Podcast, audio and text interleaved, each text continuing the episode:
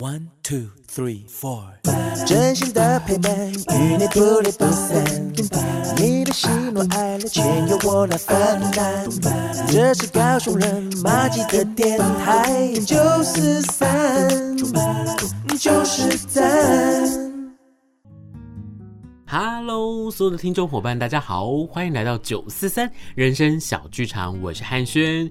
不晓得各位伙伴在这个星期过得好吗？在今天呢，汉轩要邀请到什么朋友来到我们的节目当中，跟大家分享他这么精彩的人生呢？我要邀请到的是一位我的好朋友，他叫做童景丽小童，他来到我们的节目当中，要来跟我们一起分享他的表演的故事。那为什么会邀请他来做这个演出的分享？又或者是他人生的分享，其实有一个很重要的重点，就是呢，其实我在一开始认识小童的时候，他做的工作是艺术行政的工作，一直到后来他开始去接触到了表演，哇，就一头栽进去，然后一栽进去之后，就一发不可收拾，就开始在他的表演路上发光发热，一直坚持到现在。让我觉得这么精彩的人生故事，怎么可以不邀请他到节目当中来跟我们所有的听众伙伴一起来分享？所以现现在就让我们一起来欢迎我们的好朋友小童。Hello，各位听众朋友，大家好，我是小童，儿童的童。那因为我的姓比较特别，所以大家都用小童来称呼我。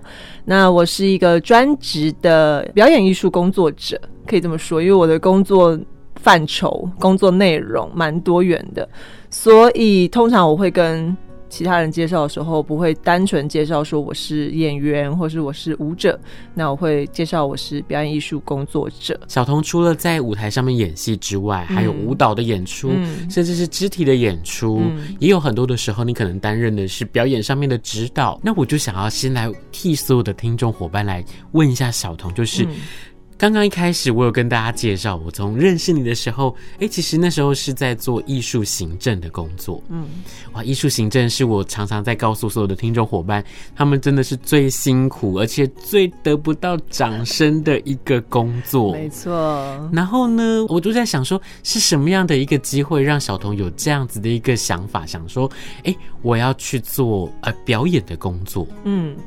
呃，其实我从大学的时候我就开始做表演，但是那时候是做舞蹈的表演。研究所我就念的是艺术行政。那其实我当初呃去剧团应征是想要应征演员，嗯、对。但当时的团长就看了一下资历，就说：“呃，我觉得你要不要先。”就是再等个两三年，可能你才会有机会去做表演这条路。但是我们团现在缺行政，你要不要来当行政？就是呢，其实表演艺术团队最缺的，真的就是。艺术行政，没错，对，因为那真的是一个很辛苦的工作，嗯、就是不是在跟大家开玩笑，嗯、就是可能上班是打卡，嗯、下班是责任制，嗯、然后你就永远就觉得啊、哦、天哪，就是我怎么每天要工作这么久，然后这么久之后上了台去，其实成就的是舞台上面的美好。当然，我觉得在艺术行政的工作是功不可没，嗯、不过比较呃让人家觉得有点难过的是，为什么艺术行政他没有办法在舞台上面得到观众给你的。掌声跟肯定，那我觉得那是身为一个表演者跟艺术行政之间，我觉得有一点点不同的地方在哪里。嗯嗯、所以呢，后来就在这个过程当中，就是从呃艺术行政跳到了表演工作的时候，嗯，是什么样的一个机会让你觉得说，哎、欸，其实接触表演是这么好玩、这么特别，会让你这么着迷的一件事情啊？嗯。呃，其实做行政我大概做了两年半，然后在两年半的时间里头，我真的就像当时那个团长说的，就是。我认识到了什么是剧场，其实狭窄一点讲是戏剧类的剧场，因为我后面做了舞蹈类或者做了歌仔戏类，那就是不太一样的方式。那当时认识了戏剧的呃剧场的时候，我看多了表演，看多了其他人的表演，因为我当时在做行政嘛，那行政大部分就是坐在观众席，就是站在台下看表演。应该是说看了两年多之后，嗯、我就会有一种，如果是我演这个角色，就。你知道会有那一个 title 出现，就是如果是我演的话，我可能可以怎么样？我可能可以选择跟他不同的方式。然后我就发现，哦，我还是很喜欢站在台上，因为我大学的时候是一直在做舞台的表演。对，然后我那时候就觉得，我还是好喜欢站在台上哦。那我是不是应该要辞职？所以后来就开始就选择去做了表演艺术的工作。对，对，因为我觉得其实哦，在学了表演或者是喜欢表演的人呢，在看演出的时候真的是闲不下来。嗯，你可能会在想说，真的就像是小童说的，如果是我，我会怎么做呢？嗯、而且这个怎么做，不只是在台上的表演怎么做，嗯，你可能会看到说，哎。这个时候音乐你会怎么搭配？嗯，或者是哎，这个时候灯光应该要怎么样去改变这个氛围？嗯，会让这一切的表演更加分。嗯，我觉得真的是在学了表演之后。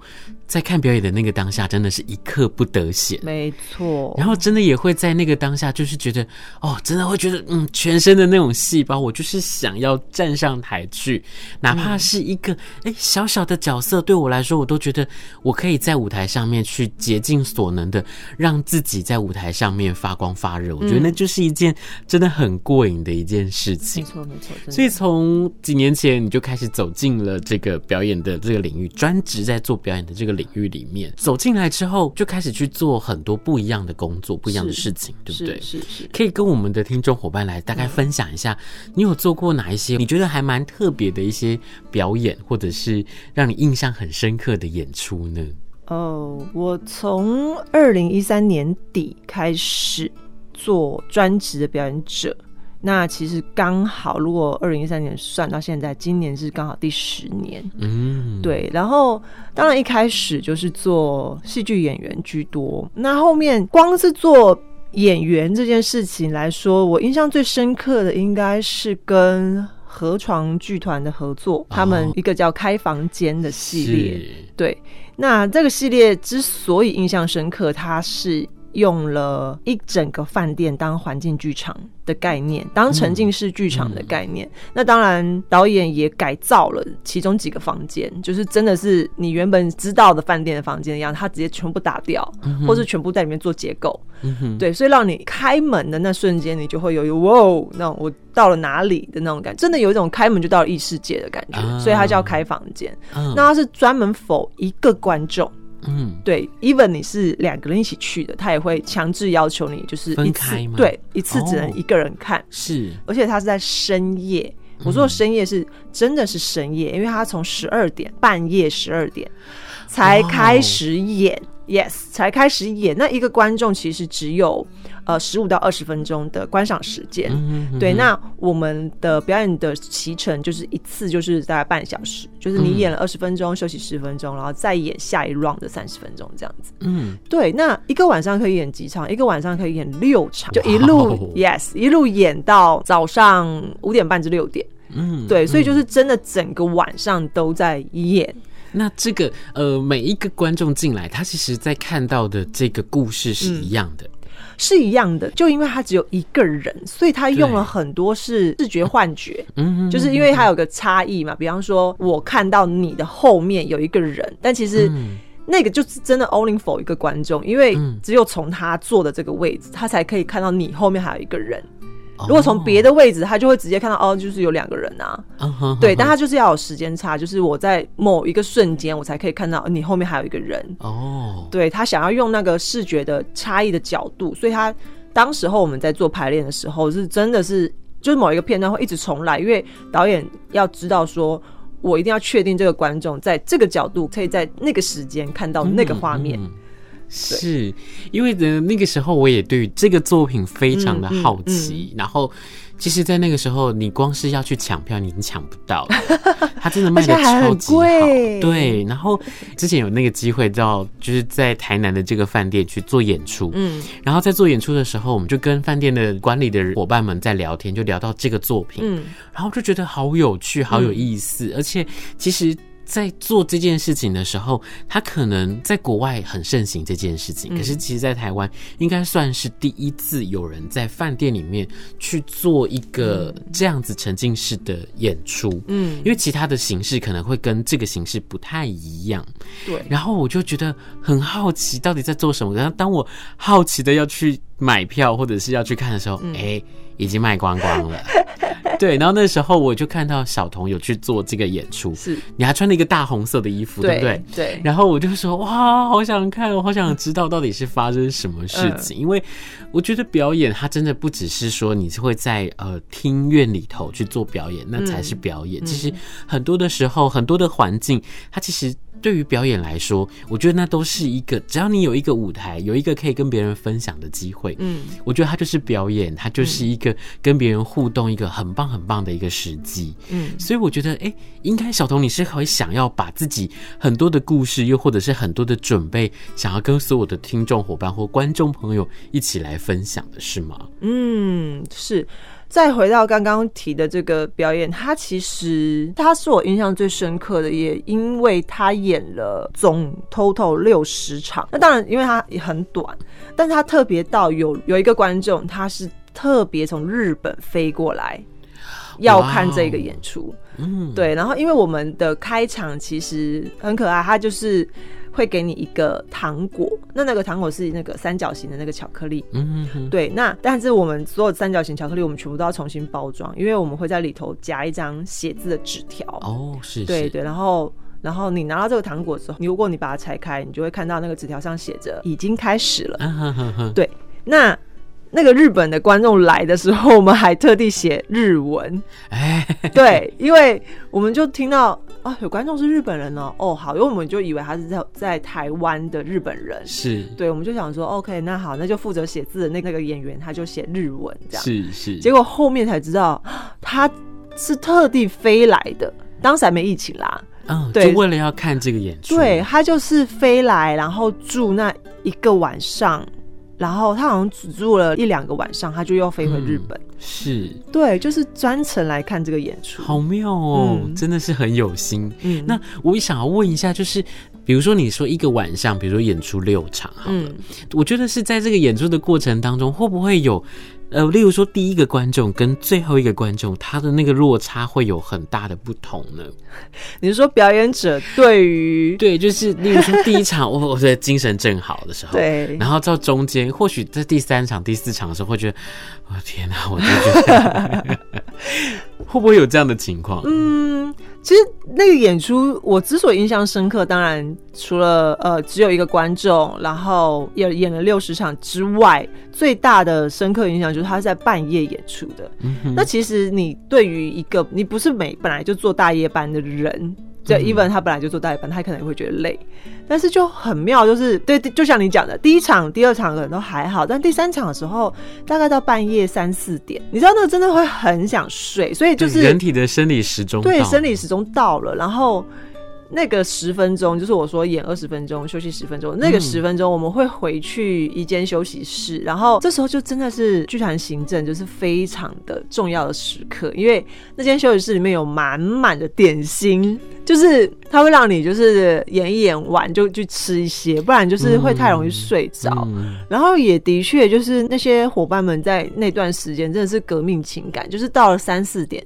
中间场的那个时间的时候，就大家会互相按摩。这样子的呃六十场的演出，我们花了多久的时间啊？就是呃，其实只有十天，十天、嗯、哦，就是这接连的十天。对对，在这段很密集的这些演出的过程当中，嗯、其实在这个跟观众分享也好，因为我觉得观众一定他会有很不一样的收获带回去。嗯，可是对于表演者来说，我觉得每一次的表演，那一个晚上六场的这个表演，其实我觉得。那是一个把能量耗尽的一件事情。对，但是那真的是一种幻境嘛，有一种梦境的感觉。嗯、因为你去的时候就都是深夜，是，然后你工作完就是天亮了，是。然后那个真的是一个，他那当时候的 slogan，也就是一个幻境时分。你可以看到每一个观众他在开那个房间的时候的表情，嗯，或者是他看到。那个拉小提琴的人出现的时候的那个惊讶的表情，或者是什么，对，那对我们来说都是一个新奇的，或者是更刺激我们的动力。是，就是会在你可能已经知道会发生什么事情，对。可是那些惊喜会带给你，其实，在表演上面、嗯、或者是在心境上面更多不同的呃刺激，嗯，或者是累积这样子、嗯。而且你就会有一种就是呃，我知道我已经看了三天四天，就是我我大概知道去期待说哪一个 moment 它会不会有什么样的反应，嗯、就观众会不会有什么反应，然后你就会更想要去说，OK，我应该要做到每一次都跟第一天第一场一样，是。对，就是这样，我才能。让这些观众如实的跟前面的观众一样，都收到同一份的戏剧程度，对，才会可能看到他惊喜的表情或什么的。呃，小童其实，在刚开始有跟大家分享说，他除了做戏剧的表演之外，其实还会有很多的时候会有舞蹈的表演。嗯，嗯，那。就我自己的认识，或者就我自己知道的是，嗯、其实舞蹈的表演，它其实在表现上面，比如说，如果你做了戏剧的表演，嗯、你可以用说话的方式，跟我的观众沟通，嗯，那你加上了肢体，加上了其他不同的表演，可是，在舞蹈上面，是不是会变得比较再局限一点点？有的时候，会不会有一些你想说的东西，嗯、你会没有办法，就会觉得。我心里很严，我好想要告诉你 我要说的是什么，然后或者是说，哎、欸，其实不想要让你猜这个意思是什么，嗯嗯嗯、我很想要很直截了当的告诉你说，啊、我就是要去做这件事情。会不会有这样子的一个，就是呃，比如说自己在表演上面会有这样子一个比较尴尬的时刻，嗯、或者是对于自我在做表现的时候有一点点矛盾的那个时刻呢？其实我是先做舞蹈，就我大学一路到研究所，嗯，跳了七八年的舞，这样。嗯、那我先做舞蹈，然后我毕业后做戏剧。那其实刚刚汉娟提到，的确，呃，我们也可以说舞蹈比较抽象，嗯，就是音乐也是抽象的，因为它毕竟不是一个语言，它可以听得。懂。以前我在做呃云门的前台，就是做做前台的一些工读生或志工的时候，那很多观众会出来问说：“刚刚那一个在跳什么？”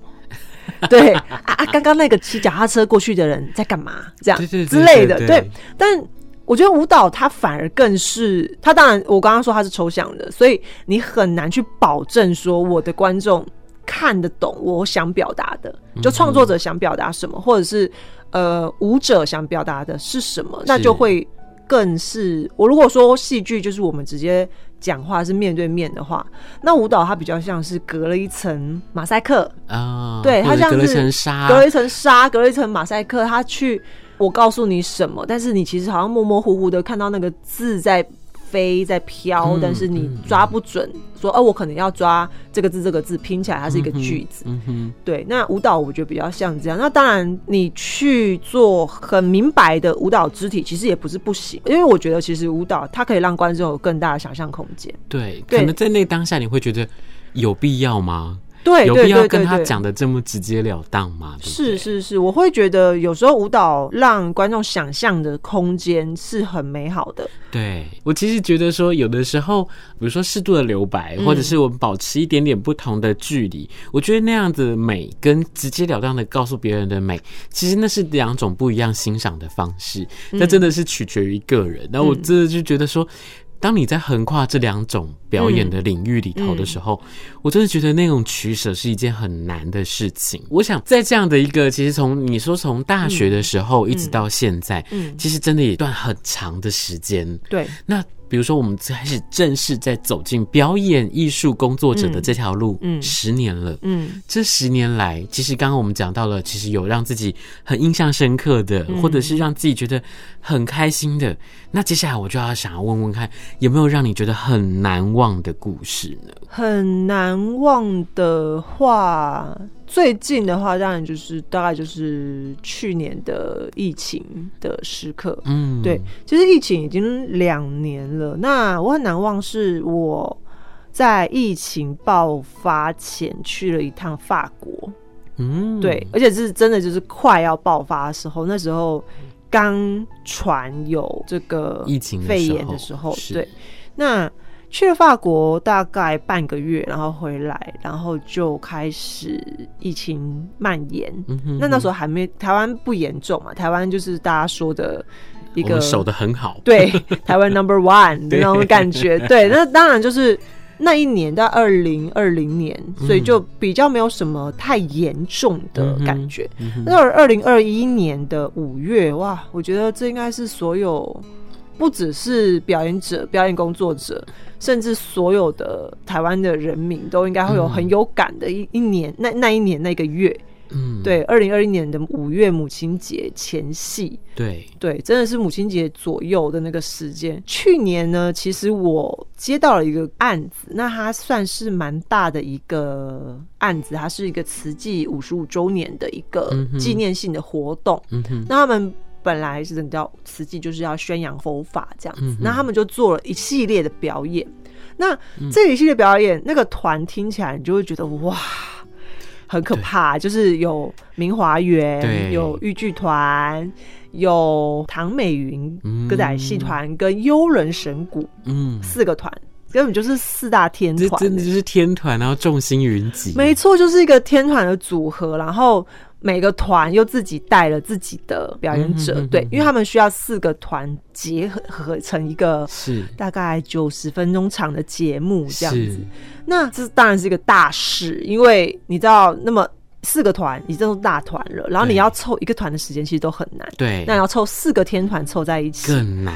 对，然后这四个天团又又一个团又带了大概十几二十个人去做这个演对，你就是想象那个那个画面有多大，然后就觉得哦，好棒哦，接了一个就是可以看到四大天团的表演，然后又这么多人，是个大制作，这当然是上百人的制作，嗯、对，那就是我印象很深刻，是我们五月初，反正就是还没有疫情，那时候三级还没开始，五月初的时候，我们做了一个总彩排。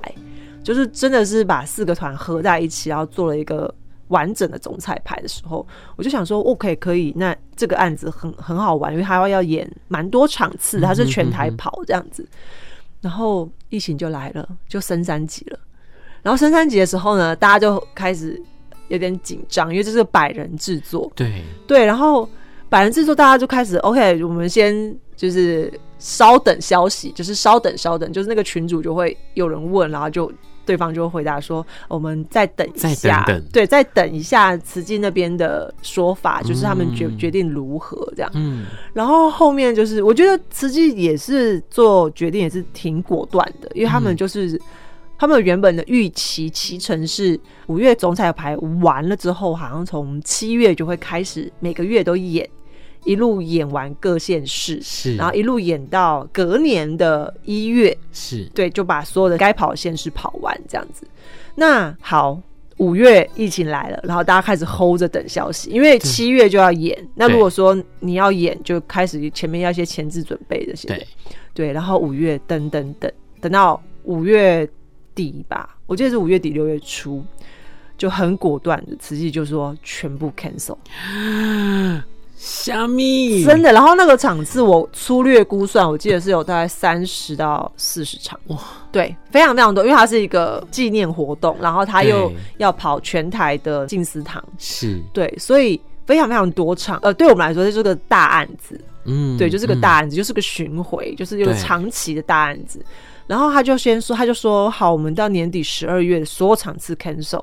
嗯，然后这时候我就想说，OK，那还有明年吧，还有明年一月吧，就是至少那一月那抱持着希望，对，对不对？那但几场可以演吧。然后好，到了七月还是八月，因为那时候我记得那个疫情，去年的疫情蛮长的，其实到大概八月还是九月才稍微好一点，大家呃。比较敢出来活动或是什么的，对，所以从五月到八月几乎是三个月的时间，三个月，然后他最后的决定就是我们连一月都不要了，就是取消，嗯、所以是整个完整的取消。所以这个案子是我在去年来说，因为疫情的影响下印象最深刻的。最心痛的一件事情，因为其实从那个制作来说，又或者是从演出的场次，又或者是那个演出的规模来说，我觉得那一定是一个表演者他非常非常向往的一个合作案。嗯啊，就因为疫情的关系，然后是，而且我刚刚在听小童在讲的时候，我想到另外一个层面是。当你决定你要去接这个活动的时候，嗯、那你必须要舍弃其他的活动、欸。哎，啊，对，没有错。我常我很常跟很常跟人家说，当然大家都是啊，就是时间就是金钱。可是对表演者来说，它是非常具具象化的，就非常具体的。的就我的行事历上，一月四号早上十点，就是只有那一刻，那一刻就是。Only one，他如果你有人要要约了这这个时间，他就是没有，他就是没有办法再被别人约。是啊，是啊，天哪！就是听到之后，我就觉得，我天，怎么会这样？因为因为我觉得说，其实每一个表演者，或者是其实对于每一个表演的艺术产业来说，嗯、这两年真的是大家走的最辛苦的两年。然后，嗯、呃，好不容易看到守住了，但是又不小心怎么样的时候，我们真的就是非常的担心害怕，因为。没有了时间，没有了舞台，我们真的就没有活下去的机会。嗯，那很多人会说，那你可以去做别的啊。嗯。可是我们就喜欢做这件事情，我们的毕生的志业就是想要在舞台上面去奉献自己，然后去跟别人去分享。所以我觉得，其实，在一路这样走过来，不管是开心的，不管是难过的，或者是让人印象深刻的，我觉得小童都不断的在你的表演的领域里面，你去找到一条很棒的出路，然后让所有的不管是看到你表演的伙伴，或者是跟着你一起合作的伙伴，我们都会觉得说，哎，其实你用了你很不一样的方式，很不一样的魅力，去经营你自己的表演，然后让自己的舞台可以更加的不一样。嗯，所以在今天节目的最后，我是不是可以请小童来鼓励我们所有的听众伙伴们？因为所有收听人生小剧场的伙伴，很多都是喜欢表演艺术领域的伙伴。嗯，那你是不是可以透过你自己的方式，可以稍微鼓励大家一下？就是在我们的生活当中，或者是在大家可能不如意的时候，我们可以用什么样的方式，或者是我们可以怎么样继续的坚持下去，走一条属于自己的路呢？其实，在刚刚提到就是去年疫情这件事情，当然它不是全然都是不好的。就是一开始五月严重的那时刻，真的是你就看到行事历上所有的案子被划掉，就是我真的是划掉、划掉、划掉、取消、取消这样。但是。那个时候就是真的会一直待在家，那你待在家久了，就开始去想，我是不是可以在就是在家里的这个时间，我除了吃饭、睡觉、追剧之外，到底还不还能不能做其他的事情？然后我就去做上了，比方说线上瑜伽课这一种。嗯、对，那当然疫情时刻很多人也都这样子做，但是疫情其实不是最，不是真的不是说它卡在那，然后你就一直过不去。那我觉得是，如果你真的很喜欢这件事情，你想要去一直往这条路上走，你总是会想办法去绕个弯，嗯、去等待，或是说你去等待。因为像我在疫情的这段时间，我就去做了。我原本一直在做演员的话，我是不太可能碰到领域，像是编剧，像是导演。嗯嗯嗯哼，对，我去做了这些我，我如果我真的一直忙于演出的话，我不太会去做到的事情，或者是在疫情好转一点之后，我去做了动作设计，嗯，对，我去做了一些我如果真的一直接戏剧演出的时候，我不会碰到的领域。那这是这个疫情翻转了我。原本忙于演出，就是真的在舞台上的时间，嗯、对我翻翻转了我一些呃 schedule，他他的确打乱了所有人的行事历行程表，是，但是在打乱的时候，我看到的是，如果他已经被他已经乱，他注定要乱了，嗯、哼哼。那是不是可以在乱里面再理出一些头绪，或者在这个乱里头说，哦哦，我原来我还可以再做别的事情，就但、嗯、当然我刚刚说的事情全部都还是含在。表演艺术的这个领域中，对，我还是走在我喜欢的这条路上，只是我开始朝不同的面向去走。嗯哼，嗯，真的就是，我觉得方法是人想出来的，而道路也是自己所做的选择。嗯，那当你在走这条道路的时候，有的时候你可以停下来，稍微思索一下，稍微想一想。我要继续走下去吗？或者是我在走的过程当中，我可不可以有一点点不同的转变，让这条路可以走得更顺、更长、更久？今天真的很谢谢小童来到我们的节目当中，跟我们一起来分享他的表演人生、表演的故事。是，那我们今天就要请小童跟我们所有的听众伙伴说声再见喽。好，谢谢，今天非常高兴能够来到这里，受汉瑄的邀请，然后也希望你们这一集听得开心。那。希望之后有机会再见，拜拜。谢谢谢谢小彤，那么呢，也谢谢所有的听众伙伴，我们是九四三人生小剧场，我们下周见。